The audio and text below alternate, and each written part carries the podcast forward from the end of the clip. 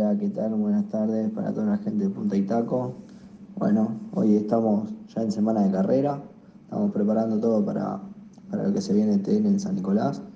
Con grande expectativa, hicimos una prueba la semana pasada, la cual funcionamos muy bien.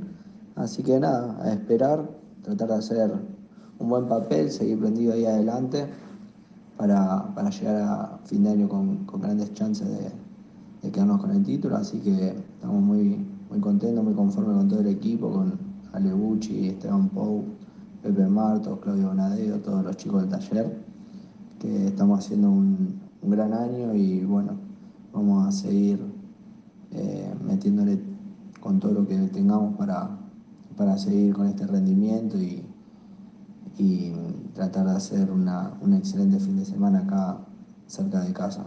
Así que espero que, que anden todo bien y los invitamos a